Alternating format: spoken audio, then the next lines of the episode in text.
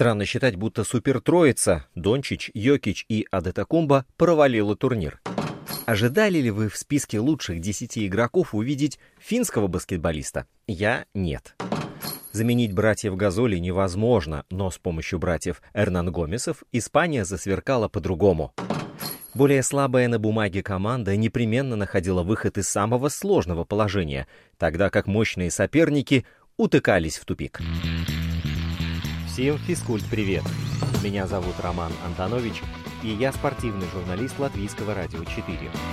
Спорт многогранен, и он открыт для всех – профессионалов и любителей, болельщиков и их соседей. В подкасте «Спорт сегодня» мы будем говорить о спорте, узнавать о спорте и даже заниматься спортом. Слушайте, подписывайтесь и делитесь. Эти действия, кстати, тоже считаются спортивной активностью. Лука Дончич 26 очков в среднем за матч. Никола Йокич 21,7 в среднем за матч. Енис Адетакумба 29,3 очка в среднем за матч. Странно считать, будто супертроица провалила турнир. Николай Йокич разрывал всех до того момента, правда, пока его команда не вылетела. Против Адетакумба выставили улучшенный вариант стены, разработанный тренером Гинзбургом, теперь с привлечением к его опеке сразу трех игроков. Дончичу было настолько скучно, что он придумал себе особенный челлендж – побить Яниса заочно и набрал 47 очков против самой жесткой защиты чемпионата.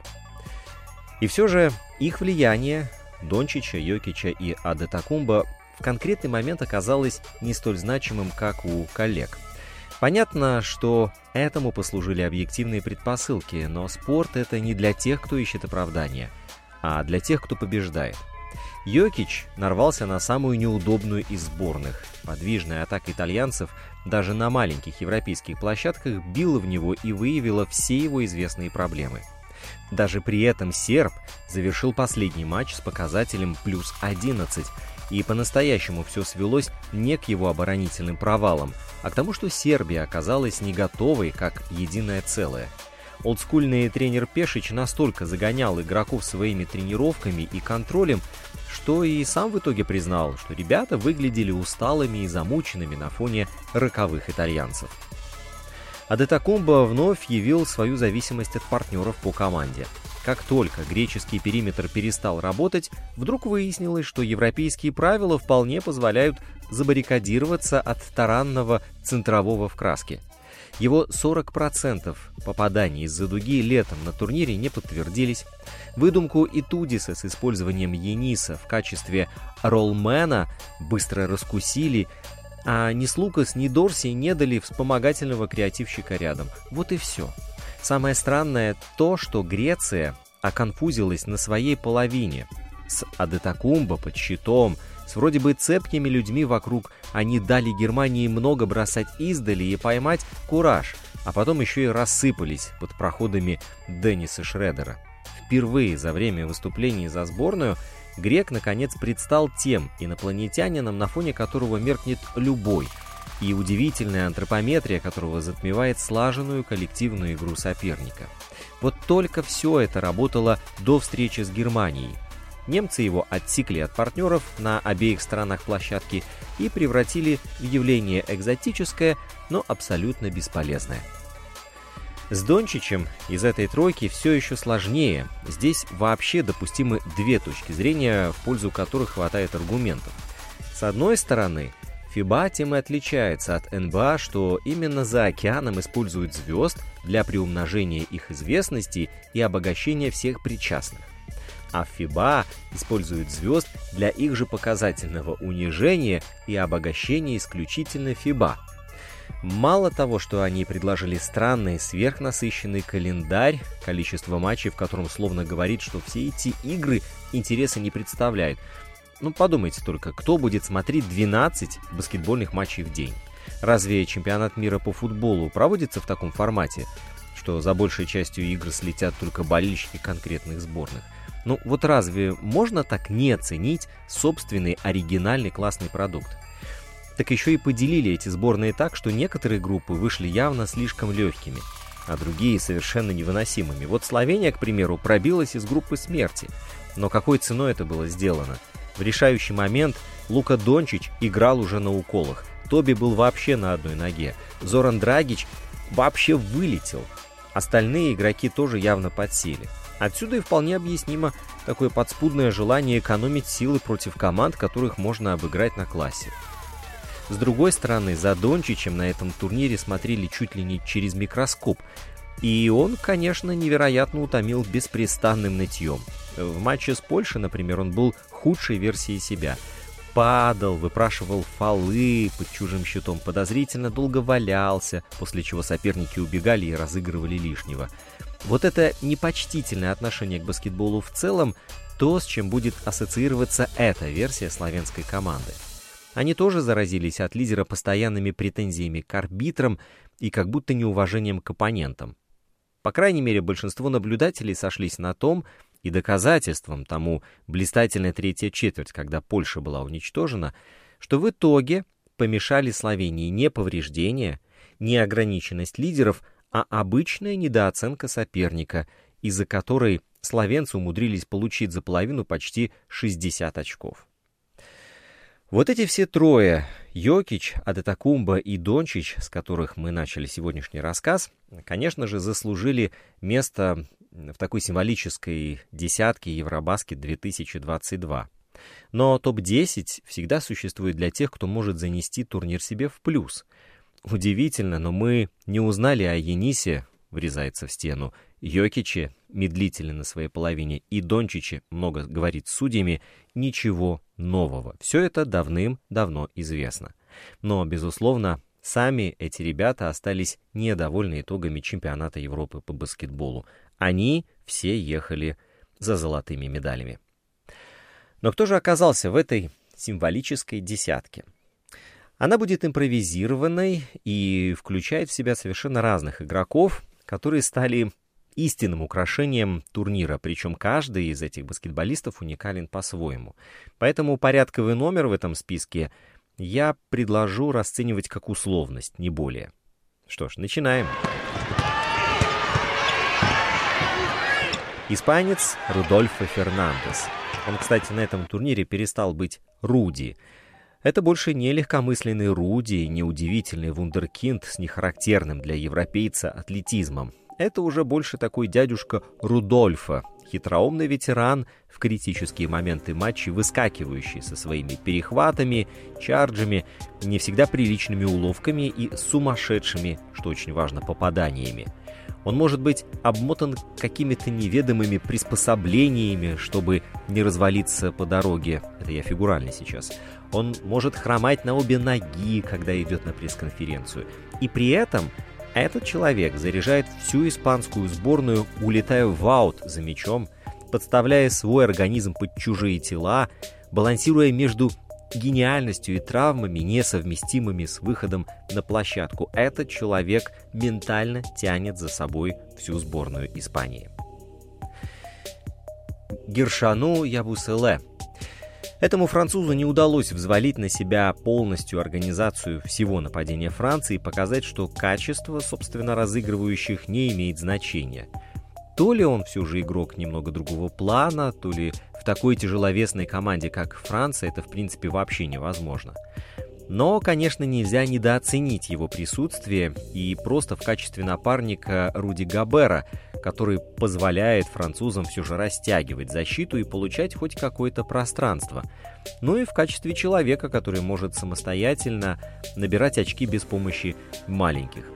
Франция успешно создавала такую спертую атмосферу на паркете, но и сама задыхалась не намного хуже оппонентов. И вот в качестве вентилятора выступал Абуселе не всегда безупречный, всегда можно было найти к чему придраться, но вот как раз-таки для этого коллектива именно такой вид этого баскетболиста оказался бесценным. На восьмом месте у нас э, поляк Матеуш Панитка. Ну, по сути, все, что сделал этот человек на турнире, это выдал один матч всей своей жизни в самый нужный момент. Звучит, конечно, не очень впечатляюще, Вот только одно это позволит ему остаться в истории как автору одной из главных сенсаций в истории евробаскетов. Польский форвард не просто сделал крайне редкий для Европы трипл-дабл, набрал 26 очков, сделал 10 передач и осуществил 16 подборов, но и одновременно показательно закрыл игру против Словении точными попаданиями и проходами, которые отправили на скамейку Луку Дончича. У Панитки был единственный шанс, наверное, во всей его карьере, который подарила ему судьба, и он этим шансом воспользовался сполна. Он остался героем. Самая трагичная история Евробаскета – это итальянский забивало Симеоне Фантекио. Этот человек почти вытащил сборную в четвертьфинале с Францией, а потом сам же ее похоронил промахами с линии, с игры на последних секундах. Фантекио провалил на турнире вообще всего одну игру, и его команда, естественно, тогда уступила Украине, и, казалось бы, на этом черная полоса у него завершилась. И подошел Фантекио вплотную к тому, чтобы выдать вторую подряд сенсацию турнира для итальянцев и вывести их в полуфинал на Польшу. Но судьба злодейка распорядилась так, что Фантекио, который сначала сотворил невероятнейшее чудо, потом взял и сразу же своими руками похоронил сборную. А ведь не хватило совсем-совсем чуть-чуть. Немец Франц Вагнер признан на этом Евробаскете лучшим молодым игроком – Пожалуй, главное впечатление от Вагнера это то, что в четвертой четверти полуфинала с Испанией, когда немецкое нападение встало, спасать Германию отправился именно юный форвард, придумывавший себе сверхдальние попытки. Вагнер не вполне даже показал, каким, собственно, игроком он еще может стать, то есть его развитие может происходить совершенно по разному пути, но он взял и просто ответил на главный вопрос, задаваемый перед турниром. Да, его статистику в Орландо и его претензии на звание лучшего новичка сезона в НБА стоит воспринимать всерьез и в настоящем баскетболе. В 21 год он берет смело, врывается на взрослый уровень и предъявляет скептикам бронзовую медаль, первую, кстати, для Германии за 17 лет.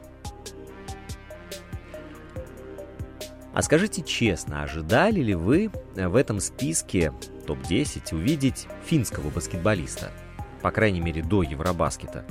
Я — нет. Но Лаури Марканин там все-таки оказался. И все потому, что он а, приучил к тому, что в сборной превращается в большую европейскую звезду. Но на этом турнире он выглядел едва ли не самым из главных и совершенных больших игроков, которых мы вообще видели на Евробаскетах.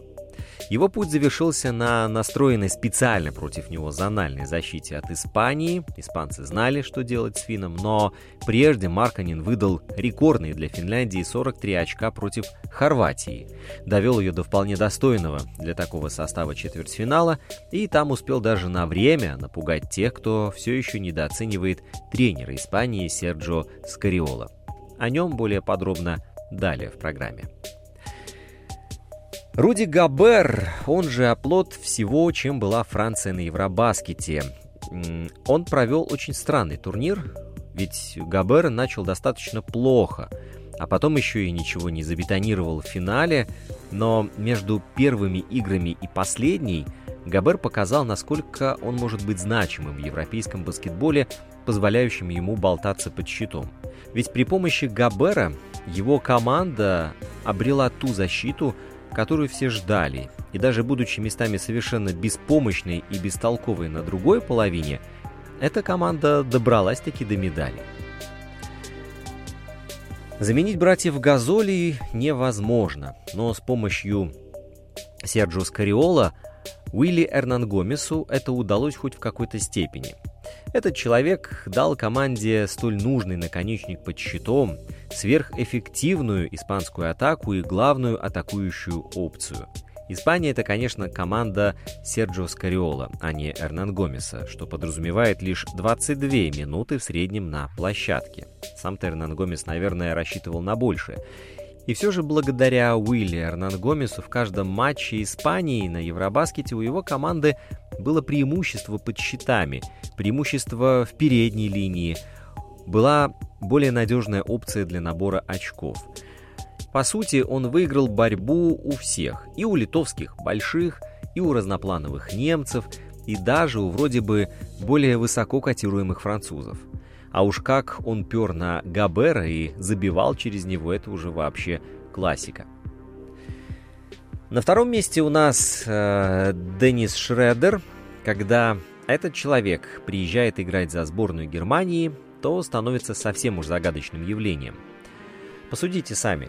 У него космическая скорость, у него лучший дриблинг турнира, у него есть умение и желание пролезать в еле заметную дыру между защитниками. Он обладает классным атлетизмом, у него длинные руки. Ну, вот у него есть абсолютно все, чтобы достойно защищаться, чтобы нагло брать трехочковые, вот прямо в лицо на первых секундах владения. Так почему все это все сплошные плюсы, скатилась до минимального контракта в НБА. Вопрос риторический, на него еще предстоит найти ответ, но с одной стороны океана Шредер просто звезда, а с другой он становится бледной тенью самого себя. Для Германии он был и идеальным лидером, он сплачивал раздевалку за пределами паркета – он был идеальным разыгрывающим, он здорово распределял мяч между игроками и был еще идеальным решалой, то есть в критический момент он всегда находил дорогу под щит или попадал из-за дуги. То есть Шредер сделал абсолютно все, что практически позволило ему добраться до медалей.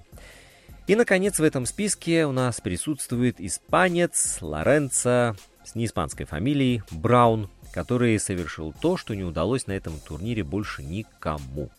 Он доказал, что компетентный человек с мячом может сделать свою команду выше на несколько голов. Браун образцово не тянул на себя. Он не мудрил, он не выпендривался, он просто очень четко держал руку на пульсе игры. Когда сердце главного тренера билось учащение, то легионер сразу же забирал мяч, делал что-то полезное и мгновенно всех успокаивал.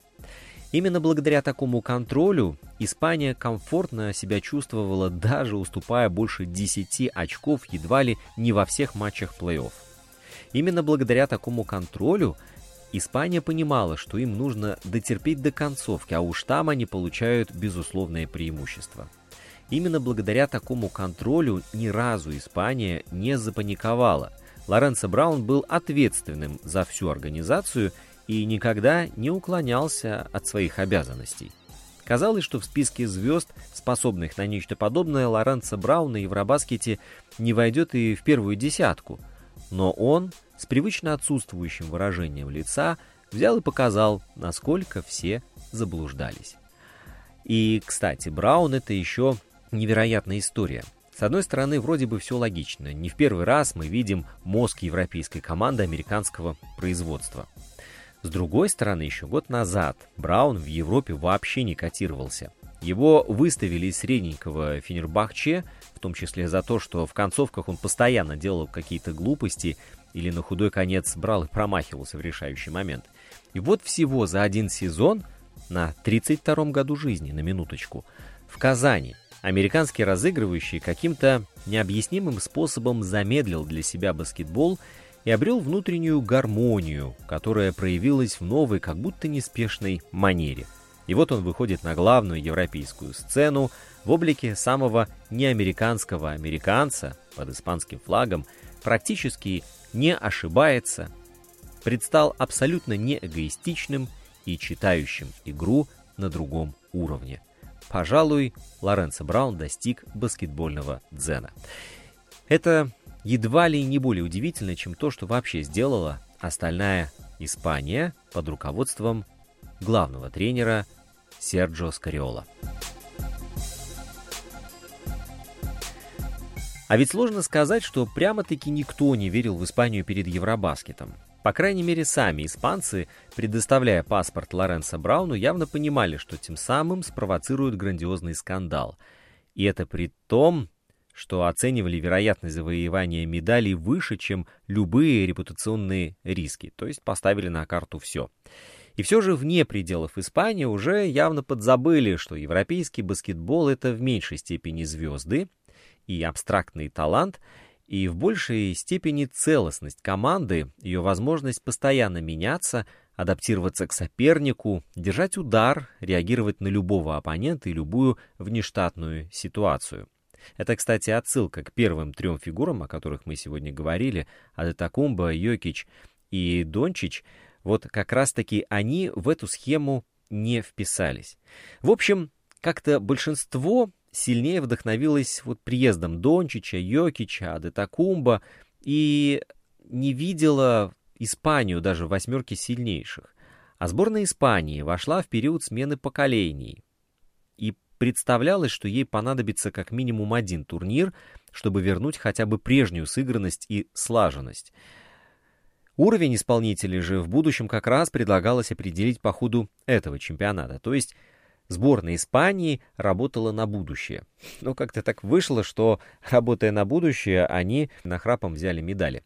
Вот, кстати, за пределами уравнения оставалась одна фигура, о которой я уже сегодня упоминал, но этот человек скромно находился на краю паркета, и за звездными фамилиями немножко его фигура меркнет. Но мы исправим этот недочет, потому что Серджо Скариола взял в этом году Еврокубок, но до этого на клубном уровне в качестве главного тренера он ничего не выигрывал уже тысячу лет. И вся его репутация, весь его статус одного из самых успешных специалистов Европы основываются на многолетней работе только с одной командой. Имя ей – сборная Испании, причем Испания золотого поколения. Вне всяких сомнений, это была самая талантливая команда на континенте за весь тот отрезок. Скариола сам частенько иронизировал, что ему просто приятно сидеть за рулем этого красного Феррари, за которым остальные никак не могут угнаться. И вот когда Феррари свое отъездил, от него остались лишь кованые диски в лице Руди Фернандеса, а все остальные запчасти поменялись, личность водителя перестала кого-либо интересовать. А зря, ведь э, Феррари Газоли никогда не был одинаковым. Скариола все эти годы неоднократно его пересобирал. И вокруг Пау Газоля, и вокруг Марка Газоля, и с присутствием сразу обоих, и вокруг мадридского трио Юля, Родригеса, Фернандеса, а также вокруг Рики Рубио. Скариола постоянно работал и постоянно совершенствовал команду, прекрасно зная, что рано или поздно придет тот момент, когда придется менять золотых баскетболистов. И за два десятилетия игровая физиономия Испании очень сильно менялась. Действительно, неизменным оставалось лишь одно. За исключением нескольких осечек, команда Скариола финишировала с медалями. И нередко преподносила сенсационные результаты.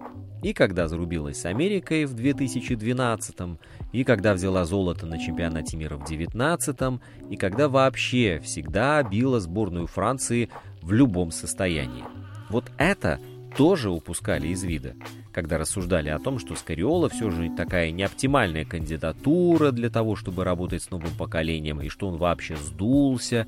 Если даже и признавались его заслуги в управлении э, суперзвезд и коллективов, превосходящих оппонентов там на бумаге, то выжимать максимум из молодых ролевиков он вроде бы никогда не умел, и ему это не под силу.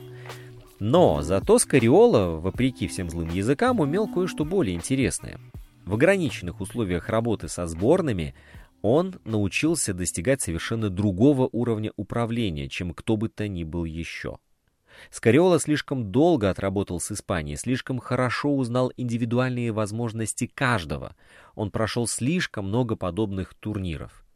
На этом Евробаскете мы увидели беспомощную Грецию, проигравшую отрезок после большого перерыва 1-20. Невероятное отставание. Греческий единорог тогда бился рогом о выстроенную стену и одновременно ничем не мог помочь на своей половине. На этом Евробаскете мы увидели метание Винсана Кале, который в попытках растолкать полудохлую атаки бросался из крайности в крайность. На этом Евробаскете мы увидели, как Светислав Пешич упрямо не хочет играть через Николу Йокича, который не получил и шанса опровергнуть мнение о себе как о самом доминирующем центровом турнира. Здесь же даже вроде бы гармоничная и сбалансированная, не допускающая слабостей Германия неожиданно размякла в четвертой четверти и смогла только сбиться на гиперсложные попытки от Вагнера. на Евробаскете Словения просто не вышла на паркет в четвертьфинале, посчитав, что после вылета Сербии и Греции уже можно поберечь силы на финал и отдохнуть. Вот на всем этом фоне разброда и шатаний выучка, дисциплина, адаптивность испанцев бросались в глаза. Даже в финале, когда французы вроде бы встрепенулись и сократили отставание до пяти очков, тайм-аут Скариола сразу же это остановил. Тренер возвращает Хуанчо, останавливает Ебуселе, перестраивает защиту, подсказывает, откуда можно достать несколько перехватов, и вуаля, золотые медали у Испании. В общем, как-то так получилось, что его, более слабая на бумаге команда, непременно находила выход из самого сложного положения, тогда как мощные соперники утыкались в тупик, откуда уже не могли вылезти. Парадоксальным образом вышло так, что доминирование американца Брауна на Евробаскете под флагом Испании подчеркнуло особенности европейского футбола. Этот турнир должны были определять суперзвезды, как всем ожидается. Но на самом деле вышло так, что все перепуталось. Именно американец помог Испании показать, что ценности европейского баскетбола не изменились. Это по-прежнему коллективная игра, по-прежнему огромное влияние тренера, по-прежнему четкие командные принципы – по-прежнему взаимозависимость и взаимозаменяемость и критическая необходимость сбалансированности. Баскетбольная Испания провела великое лето. Она выступила в финалах турниров вообще всех возрастов, и все же в данном случае вот именно эта победа на Евробаскете – это не столько история о качестве испанской школы, сколько все же о мастерстве конкретного человека, о котором предпочли забыть. Серджио Скариола добился, наверное, самого приятного и самого ценного успеха за тренерскую карьеру, совместив все фрагменты пазла, которые оказались у него на руках, и показав, что равных ему тренеров в международном баскетболе на данный момент нет. И количество титулов – это лишь красивый атрибут, а вот его преимущества на практике показали сами игры Евробаскета 2022, которые, если бы, наверное, была такая возможность, он бы хотел поставить на полку в качестве своих трофеев. Инстаграм подкаста «Спорт сегодня» at lr4sport. Домашняя страница радиоканала lr4.lv, страница в Фейсбуке «Латвийское радио 4». Слушайте, подписывайтесь и делитесь. Мы с вами скоро встретимся вновь.